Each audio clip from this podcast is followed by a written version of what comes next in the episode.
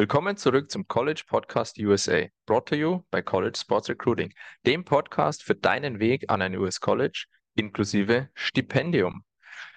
Manu, willkommen zurück zur nächsten Episode. Heute widmen wir uns dem Thema Autofahren in den USA. Ein Thema, bei dem wir zweimal wieder richtig aus dem Nähkästchen plaudern können. Hi Alex. Unter anderem schauen wir uns an, wie lange der deutsche Führerschein gilt, wie es überhaupt mit dem Führerschein, mit der Akzeptanz des Führerscheins in den USA ist, ähm, das Straßensystem. Es gibt ein paar Sondersachverhalte, zum Beispiel beim, beim Abbiegen, ähm, Speeding, Littering, das Open Container Law. Ähm, wie kauft man ein Auto? Ähm, genau, einfach so ein paar Themen aus dem wirklichen Leben Macht Sinn überhaupt am, am Campus ein Auto zu haben oder brauchst du keins? Ja, ich würde sagen, Manu, such dir einen Punkt aus und dann the stage is yours.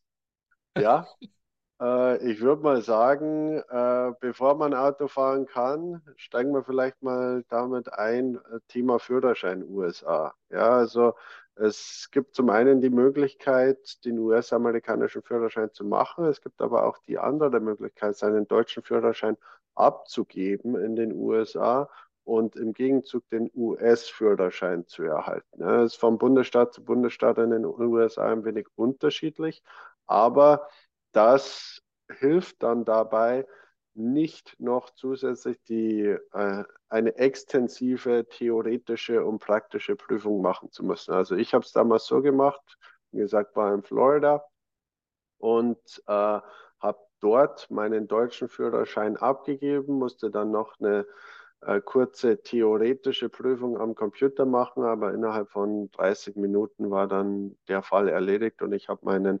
Florida-Führerschein gehabt. Und mit dem durfte ich dann auch ganz normal, wie in Deutschland, auch in den USA Auto fahren.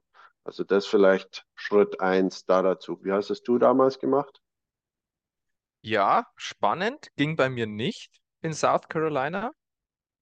Ich weiß noch, dass ich unbedingt einen haben wollte. Zum einen, weil ich es cool fand, einen amerikanischen Führerschein zu haben. Zum anderen, weil es einfacher ist, mit einem amerikanischen Führerschein als amerikanisches Dokument in die Clubs zu kommen. Denn ich habe da ganz oft gehört, mit meinem Reisepass oder mit meinem deutschen Personalausweis, das ist ja kein amerikanisches Dokument, das weiß ich ja nicht, ob das gefälscht ist. Dann habe ich da immer ewig diskutieren müssen mit den Türstehern, von wegen, schau mal, der ist viel, viel fälschungssicherer als dein amerikanischer Führerschein. Ähm, aber es haben die natürlich nicht akzeptieren wollen und dann hat es immer der 20-Dollar-Schein für mich geregelt, diesen Disput. Bin dann trotzdem reingekommen. Aber ja, das war einer der Gründe, warum ich definitiv einen haben wollte. Aber bei ich habe mich dann entschieden. Kurzer, Zwischen, kurzer Zwischenwurf meinerseits, aber bei dir waren es wahrscheinlich eher die Klamotten, die du getragen hast, warum du nicht in den Club gekommen bist. Ja, es kann schon sein, für South Carolina war ich immer zu gut angezogen. Ja, das sind, ja, da wirst du jetzt lachen, aber da sind viele mit den Flipflops im Club unterwegs gewesen. Also das war teilweise der Wahnsinn. Aber anderes Thema. Auf jeden Fall weiß ich noch, dass ich mich ähm, dann auch mit dem Thema befasst hatte und ich hätte erstmal einen Test machen müssen am Computer. Ich hätte noch eine Fahrstunde machen müssen das wäre zwar nicht so dramatisch gewesen, aber, und das war der springende Punkt bei mir, warum ich mich entschieden habe, es nicht zu machen, ich hätte eine Social Security Number ge gebraucht. Und das wäre ein Rieseneck gewesen. Da hätte ich, also da war ich auch schon bei meiner Ansprechpartnerin an der Uni, die hat gesagt, ja, da musst du einige Zertifikate ausfüllen und irgendwelche Forms und was weiß ich alles. Und dann dauert das ein paar Wochen. dann habe ich gesagt, boah, ganz ehrlich, nur für einen Führerschein der mir dann gar nicht so viel bringt, werde ich das nicht auf mich nehmen. Im Endeffekt war ich auch relativ spät dran mit dem ganzen Prozess. Wenn ich es von vornherein gewusst hätte, hätte ich es wahrscheinlich gemacht, einfach um ein amerikanisches Dokument zu haben. Aber genau das war dann bei mir der Grund, warum ich es nicht gemacht habe. Ich habe es dann so gemacht, dass ich mir einen internationalen Führerschein in Deutschland ausstellen habe lassen. Und der ist ja dann auch überall gültig, zumindest für einen gewissen Zeitraum. Ja, und vielleicht auch noch ein kurzer Einwand meinerseits, weil du gesagt hast, vor allem um ein amerikanisches Dokument zu haben. Du kannst natürlich auch einen äh, normalen Personalausweis beantragen. Ja, das muss nicht unbedingt ein Führerschein sein. Für diejenigen, die sagen, okay, wie komme ich dann in den Club? Kann ich ja keinen internationalen Führerschein immer mitnehmen oder den deutschen Pass, wie du gesagt hast. Du kannst als internationaler Student auch immer eine normale Government-Issued ID also vom, vom Bundesstaat einen Personalausweis beantragen und mit dem kannst du dann auch äh, ausgehen, ohne eine, um einen äh, amerikanischen Führerschein beantragen zu müssen. Also die Möglichkeit gibt es schon auch. Aber ja, wie du schon gesagt hast, ähm, es gibt verschiedene Optionen, wie es geht, wie man es machen kann, aber der internationale ist natürlich auch eine Option. Genau, der ist, das ist, glaube ich, relativ easy, kostet nicht viel. Du musst eigentlich äh, in Deutschland einfach nur hingehen zur Behörde, dir den ausstellen lassen, dauert dann ein paar Wochen, aber wenn du das, sag mal, mit einplanst in den ganzen Prozess, dann ist es kein Thema, dann hast du den, ohne dass du da noch irgendwas machen musst. Und das, glaube ich, ist für den Anfang auf jeden Fall nicht schlecht. Und man kann sich ja dann immer noch, wenn man drüben ist, mal noch entscheiden, macht man den, gibt man seinen Deutschen ab, ähm, holt man sich einen amerikanischen oder nicht. Vielleicht noch von mir eine Frage. Wenn du jetzt deinen Deutschen wieder haben wollen würdest, würdest du den wieder bekommen oder ist der für immer weg? Nein, du würdest ihn wieder bekommen, äh, musst natürlich verschiedene äh, Behördengänge hinter dich legen und äh, ja, ist ein zeitlicher Aufwand, aber ja, du kriegst deinen äh, deutschen Führerschein dann natürlich wieder, musst im Gegenzug dafür aber den amerikanischen abgeben. Okay, also alles möglich, musst halt mit Bürokratie rechnen. Aber Aber ja, das ist nichts Neues in Deutschland. so ist es. Also akzeptiert wird der deutsche Führerschein, der internationale. Der deutsche, Manu, äh, berichtige mich, der zählt nur eine gewisse Zeit lang. Also du musst, wenn du rüber gehst, erstmal kannst du den deutschen ganz normal benutzen und der wird auch anerkannt in jedem Bundesstaat, auch wenn manche Cops was anderes behaupten. Aber der zählt immer nur eine gewisse Zeit lang. Hast du da genauere Infos? Ja, also genauere Infos äh, ist auch wieder von Bundesstaat zu Bundesstaat unterschiedlich, aber man kann es so sehen. In der Regel sind es drei Monate, weil ein Touristenvisum wird auch nur für maximal drei Monate in den USA ausgestellt. Und alles, was dann ein Aufenthalt länger als drei Monate ist, äh, würde ich schon davon abraten, äh, mit dem deutschen Führerschein das zu machen. Da bietet sich dann der äh, internationale Führerschein an und im Idealfall dann, ja, du wirst auch für ein Bachelorstudium deine drei, vier Jahre in den USA sein, bietet sich's an, einen US-Führerschein zu haben. Genau, jetzt hast du schon ein Thema Bachelorstudium angesprochen. Brauchst du ein Auto in den USA, Manu? Sagen wir mal, den Führerschein hast du, hast du geholt. Was machst du jetzt? Du musst ja mit irgendwas fahren. Ja, du kannst weiter mit dem Fahrrad fahren, also das ist kein Problem. Das ist auch mit dem US-amerikanischen Führerschein möglich. Da äh, gibt es gar kein Thema. Aber ja, klar, wenn es dann ums Autofahren geht, äh, kommt es natürlich auch immer auf die Lokalität deiner Uni an. Ja, bei mir war es schon so, ich habe im ersten Semester kein Auto gehabt, äh, war dann natürlich von anderen abhängig und äh, ja, alternativ am saß ich halt am, am Campusfest. Also da war es dann für mich auch relativ schnell klar nach den Weihnachtsferien, als ich im Januar wieder zurück war, okay, ich brauche mein eigenes Auto und ich will unabhängiger sein und will auch mal an den Strand fahren, in die Stadt fahren äh, und das dann auch so abzustimmen, dass ich mich nicht an andere äh, ja, halten muss. Und dann stellt sich natürlich die Frage, okay, wie komme ich an ein Auto? Klar, es gibt die Möglichkeit, äh, sich eins zu kaufen, zu finanzieren, zu leasen, aber für internationale Studenten ist es oftmals so, vor allem die Finanzierung und das Leasing fallen da weg, weil man keinen Credit Score hat. Und der Credit Score ähm, ist notwendig, zusätzlich zur Social Security Nummer, wie du eben vorher auch gesagt hast, um eine Finanzierung abzuschließen. Und den kann man erst über Jahre aufbauen. Von daher, was die meisten internationalen Studenten machen, was auch viele meiner Kollegen gemacht haben damals, dass sie sich alle ein Auto gemeinsam geteilt haben. Ich habe mir damals äh, noch ein eigenes Auto gekauft, weil ich, wie gesagt, wollte unabhängig sein. Aber das heißt natürlich, ich musste den kompletten Preis des Autos bar bezahlen. Zusätzlich auch nicht vergessen, muss natürlich auch eine Autoversicherung für das Auto abschließen. Das kommt dann noch oben drauf was in den USA auch nicht unbedingt günstig ist, also definitiv um einiges teurer als in Europa. Aber ansonsten äh, ist das alles möglich. Wie habt ihr dann gehandhabt? Weil, wenn ich mich recht erinnern kann, ihr habt euch immer ja, zusammengeschlossen, um dann mit dem Auto unterwegs zu sein, oder? Genau, aber davor muss ich dir noch eine lustige Anekdote erzählen, weil du sagst, äh, Thema Finanzierung geht ja nicht. Ähm, ein Mitbewohner von mir hat, wusste das, er wollte sich ein Auto kaufen und ist dann von Deutschland mit Bargeld in die USA eingereist. Und dann hat er uns danach erzählt, als wir ihn abgeholt haben, diese, die Situation, wie sie war bei ihm. Ähm, du wirst halt einfach bei einer Einreise so Standardfragen gefragt. Ähm, unter anderem wurde er dann auch gefragt, ob er Bargeld mit sich trägt. Und sagt er halt ja. Und dann sagt der, der Zollbeamte, ja, ob er viel dabei hat. Und er so, "Hm, nee, eigentlich nicht so viel. Und dann der Zollbeamte so komisch geschaut und gesagt, ja, wie viel ist denn nicht viel? Und dann unser Freund so, ja, so 10.000 Dollar. Zollbeamte halb vom Stuhl gefallen und gesagt, das ist nicht viel in Deutschland. Und er so, also das, das muss man dann schon deklären, also anzeigen, dass man halt relativ viel Bargeld dabei hat. Ähm, kann nämlich auch sein, wenn man das nicht macht und dann in eine Kontrolle gerät, in eine Standardkontrolle und die finden dann Bargeld im Wert von 10.000 Dollar oder 20.000 Dollar oder mehr, dann wird es konfisziert und du wirst erstmal eine Nacht eingesperrt, bis sichergestellt ist, dass dieses Geld dein ist, dein Geld ist und du das nicht irgendwie auf illegale Weise mitgebracht hast. Also da muss man ganz, ganz vorsichtig sein. Es ist alles möglich, man darf das auch mitnehmen, vor allem wenn man einen guten Grund hat, wenn man sagt, ich kann mir kein Auto kaufen, nur wenn ich es bar zahle, also wie soll ich es anders machen?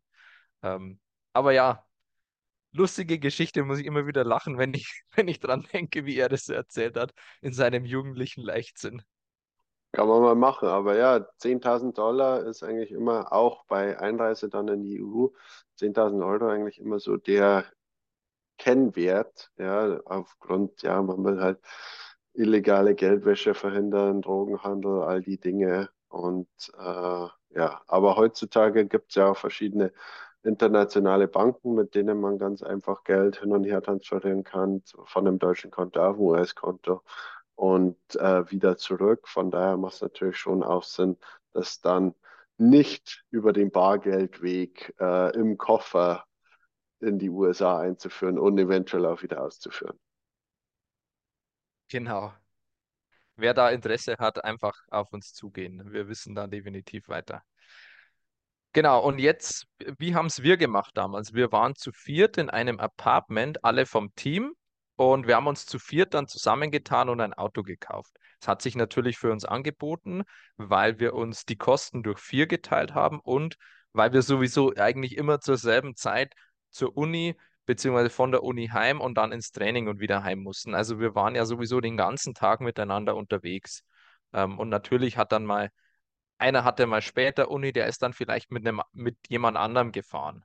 Also da gab es immer auch Möglichkeiten, wie man hin und her kommt. Aber ja, du brauchst oder du hast bei uns, vor allem weil ich off-Campus war, also nicht direkt am Campus, du hast ein Auto gebraucht, um auf den Campus zu kommen und auch zum, zum Trainingsplatz und zu den Spielen zu kommen. Und wir wollten dann auch am Wochenende, vor allem in der Off-Season, einfach mal gewisse Sachen erleben. Wir wollten die USA erleben ähm, und nicht angebunden sein. Und auch wie du gesagt hast, Manu, wir wollten alle nicht angewiesen sein darauf, dass uns irgendjemand mitnimmt und zufällig dahin fährt.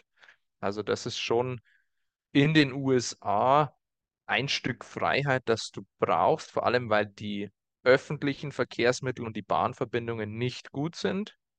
Also da fährt eigentlich jeder alles mit dem Auto. Und in South Carolina muss ich auch dazu sagen, kostet das Benzin fast gar nichts. Also da hast du einfach mal für 25 Dollar den Tank aufgefüllt, da schlackerst du halt mal positiv mit den Ohren. Also das war schon war schon ziemlich nice bei uns.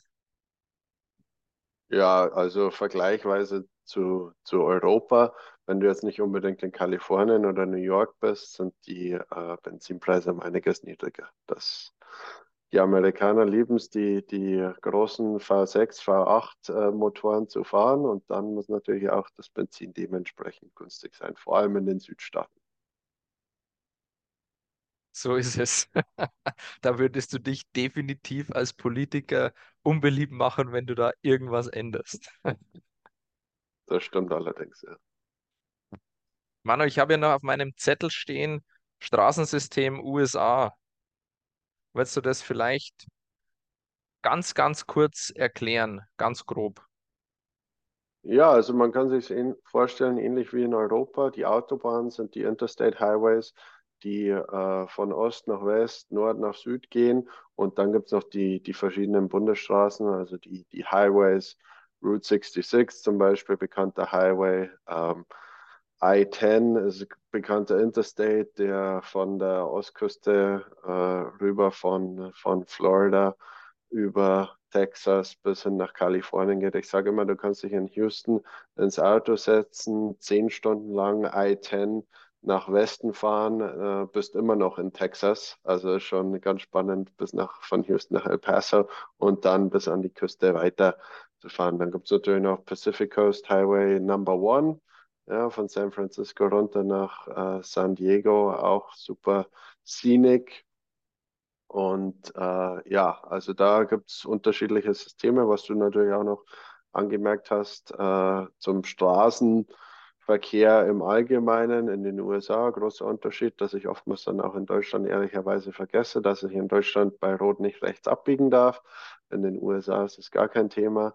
Und äh, die USA, es gibt jetzt nicht so viele Kreisverkehre, zum Beispiel wie in Europa. Ja, in den USA wird viel mehr mit Ampeln gearbeitet.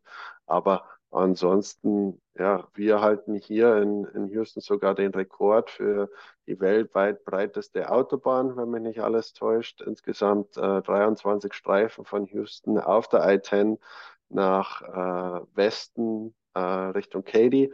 Von daher kann man sich ein bisschen vorstellen und man sieht ja auch die, die Bilder aus LA zum Beispiel, wenn da mal Rush Hour ist, äh, da 20 Fahrspuren nebeneinander alle steht.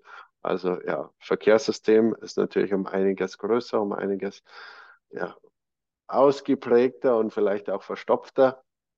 Aber das Straßensystem, Straßennetz äh, funktioniert und äh, wird auch immer wieder infrastrukturell erneuert. Von daher, ja, man steht schon oftmals im Stau, aber äh, es, es ist durchaus machbar. Ich würde jetzt sagen, nicht unbedingt mehr als in Deutschland auch.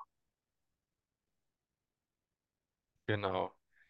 Was mich auch super gefreut hat, immer in den USA, war dieses Rechtsabbiegen bei einer roten Ampel. Also das war einfach Wahnsinn. Das erste Mal, als es jemand gemacht hat, bin ich daneben gesagt, hey, da war rot. Und er so, ah ja, darf man bei uns. Und dann habe ich mir gedacht, cool. Weil du stehst ja wirklich oft einfach so Mutterseelen allein an der Ampel und musst einfach nur rechts abbiegen. Und das kannst du halt machen.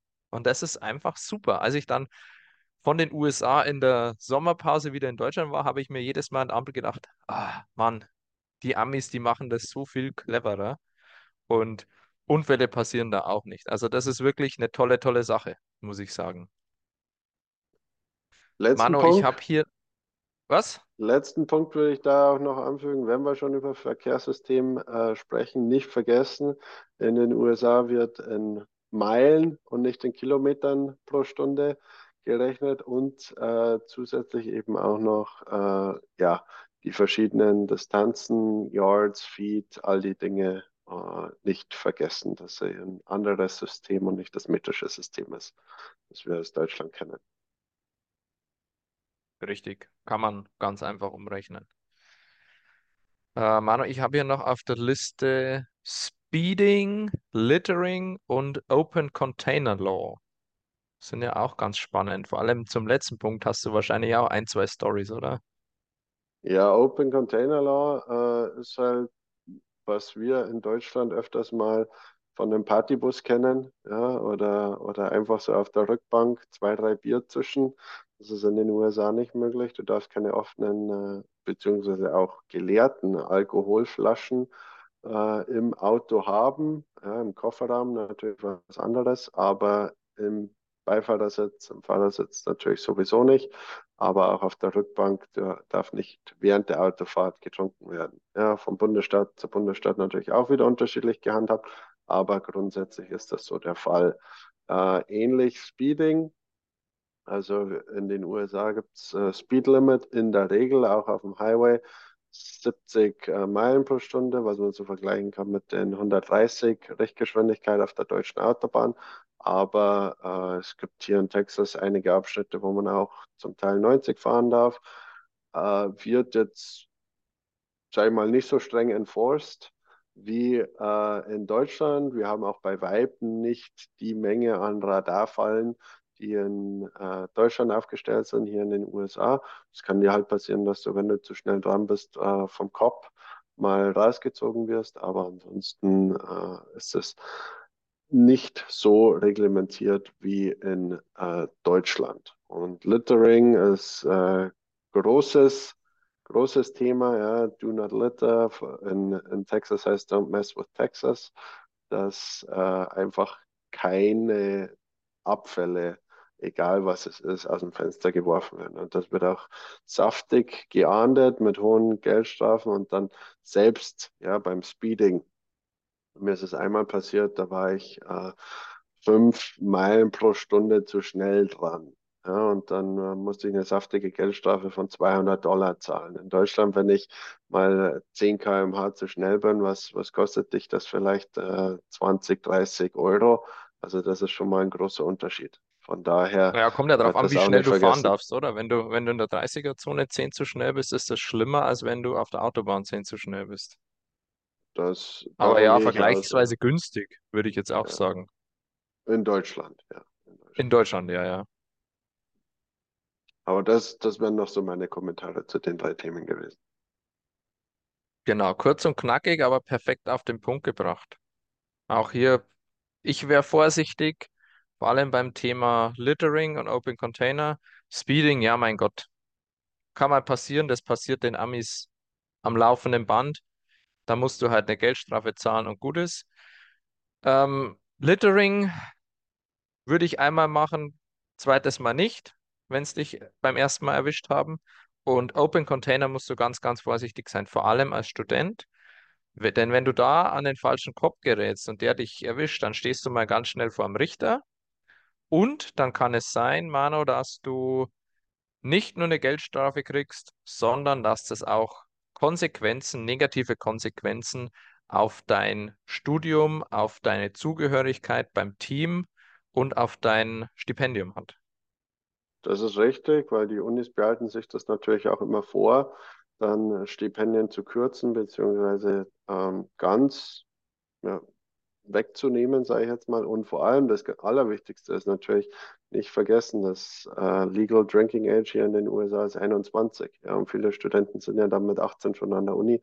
Wenn du dann unter 21 mit offenen äh, Bierflaschen im Auto erwischt wirst, dann kann es ganz schnell ganz brenzlig werden.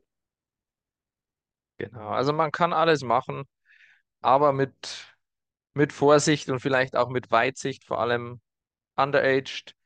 Da trinke ich halt dann nicht auswärts, sondern da weiß ich nicht, wenn ich unbedingt was trinken muss, bleibe ich daheim, mache eine Hausparty, da kann mir nicht viel passieren.